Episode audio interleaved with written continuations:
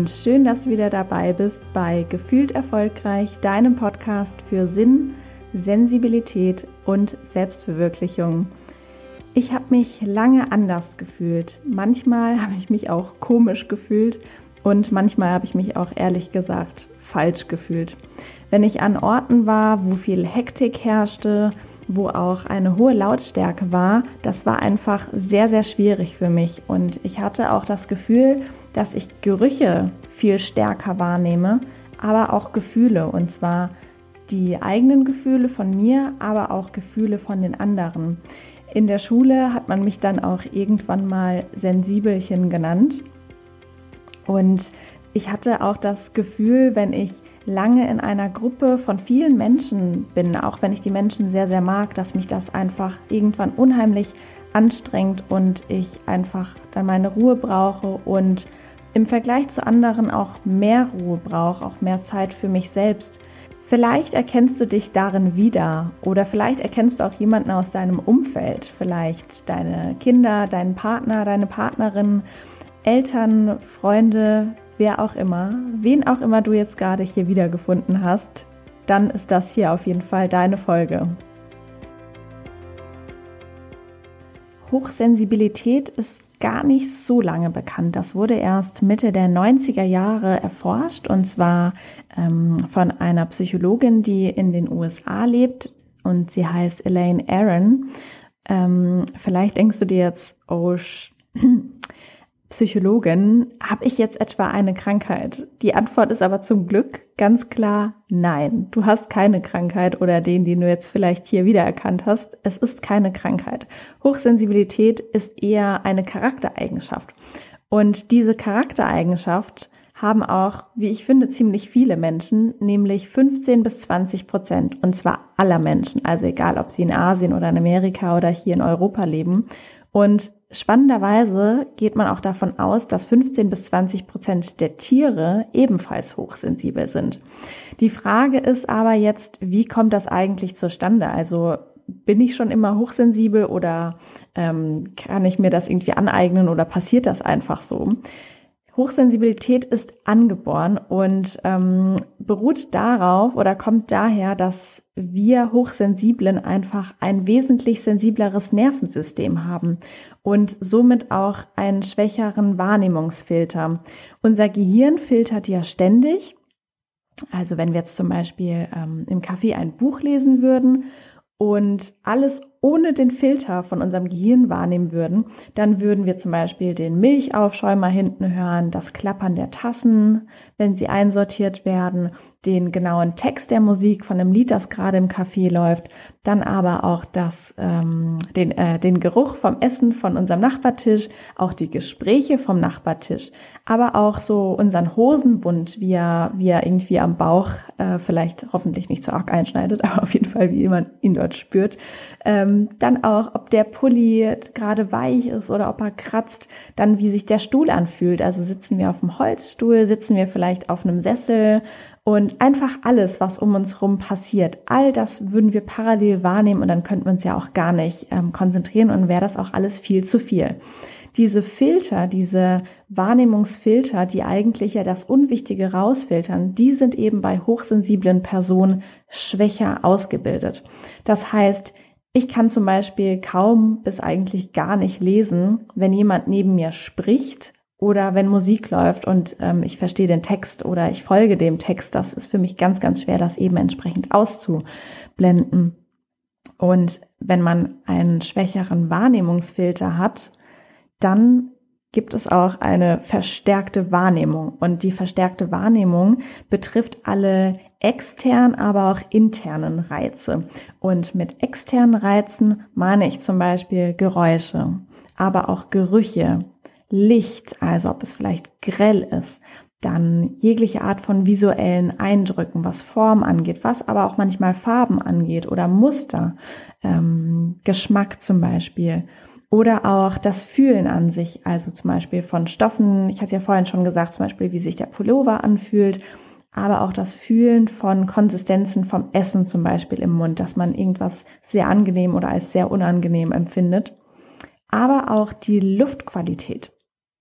Und interne Reize sind, ähm, ja, sind auch sehr, sehr spannend. Das ist, dass ähm, hochsensible Personen ein sehr reiches, vielschichtiges und bewegtes Innenleben haben. So wird es meistens beschrieben. Das heißt, die Emotionen werden einfach viel stärker gespürt und man hat auch eine Tendenz zum Nachdenken, zum Grübeln, manchmal auch zum Tagträumen. Und diese Emotionen, die stärker gespürt werden, sind die eigenen, aber auch eben die von anderen. Das heißt, hochsensible Personen können auch schnell die Emotionen von anderen erkennen und diese aber auch schnell annehmen. Das heißt, wenn mein Gegenüber sehr, sehr sauer ist zum Beispiel, dann kann ich das sehr schnell erkennen und ähm, ich nehme das aber mit der Zeit auch auf, weil ich mich nicht so gut abgrenzen kann und diese Stimmung einfach dann mitnehme, aufsauge, so wie ein Schwamm sozusagen. Und ähm, den hochsensiblen Personen, also sie werden manchmal auch HSP abgekürzt, ähm, hochsensible Personen, denen wird auch sowas wie ein sechster Sinn zugeschrieben. Also sie haben ja eine ganz, ganz feine Wahrnehmung, was zum Beispiel Beziehungen angeht, also zwischenmenschliche Beziehungen, Stimmungen, aber auch Befindlichkeiten. Wenn jemand etwas sagt und sich aber anders fühlt, dann merkt man das, wenn das nicht ganz stimmig ist. Wenn er zum Beispiel sagt, ja, ja, mir geht's gut, aber man merkt einfach, oh, da stimmt irgendwas nicht, der ihn beschäftigt irgendwas sehr stark oder er ist vielleicht traurig. Das spüren Hochsensible eben ganz, ganz schnell. Oder auch so, wenn man äh, in einer Runde sitzt und man merkt dann so, oh, zwischen den beiden, ich glaube, da bahnt sich was an. Das ist einfach so ein, so ein, ja, so ein Gespür wie so eine zusätzliche Antenne, die man dafür hat. Ähm, aber auch solche Situationen, wenn jemand in den Raum kommt, ähm, beziehungsweise wenn man selbst in einen Raum kommt, wo ähm, einfach sehr, sehr viele Menschen sind und dann gibt's doch dieses, man merkt die Spannung in der Luft. Das ist auch so ein typisches Phänomen für Hochsensible, dass sie das sofort entlarven können, sage ich jetzt mal. Ähm, ein ganz bekanntes Phänomen sind ja auch die lieben Familienfeiern. Manche mögen sie, manche mögen sie nicht so gerne. Ähm, manche sagen auch, alle machen bei so einer Familienfeier auch fröhlich und man weiß ganz genau, dass sich alle nicht so grün sind. Und diese Spannung, die dann in einem entsteht, weil man merkt so, oh, ganz ehrlich, alle machen jetzt so, als wäre alles so toll an, weiß nicht, Weihnachten oder an äh, Omas 80. Geburtstag aber ich weiß ganz genau, das ist so fake, das ist so falsch und das erzeugt so eine Spannung in einem, dass man das manchmal auch wirklich kaum aushalten kann. Am liebsten vielleicht einmal auf den Tisch hauen würde und sagen, hört doch jetzt einfach auf mit dem Theater, weil für den Hochsensiblen ist das so ein offensichtliches Theater und als Hochsensibler kann man auch gar nicht verstehen, warum das die anderen nicht merken, weil es doch so offensichtlich zu sein scheint. Im Büro gibt es auch Situationen, ähm, die ich auch erlebt habe, wenn Menschen eben eine Rolle spielen, die sie gar nicht sind. Vielleicht habt ihr das auch schon mal ähm, gemerkt. Und wenn man sich das dann einfach nicht anschauen kann, wenn man denkt, ich, ich, ich kann gerade nicht, ich kann ihn, ihn oder sie auch gerade nicht für voll nehmen, weil das einfach nicht echt ist, das ist einfach total aufgesetzt oder unauthentisch oder passt einfach nicht. Und diese ganzen Eindrücke, die hochsensible Menschen aufnehmen, von automatisch quasi, das zieht natürlich auch unheimlich viel Energie. Das muss ja trotzdem verarbeitet werden ähm, im Gehirn und das braucht auch Energie.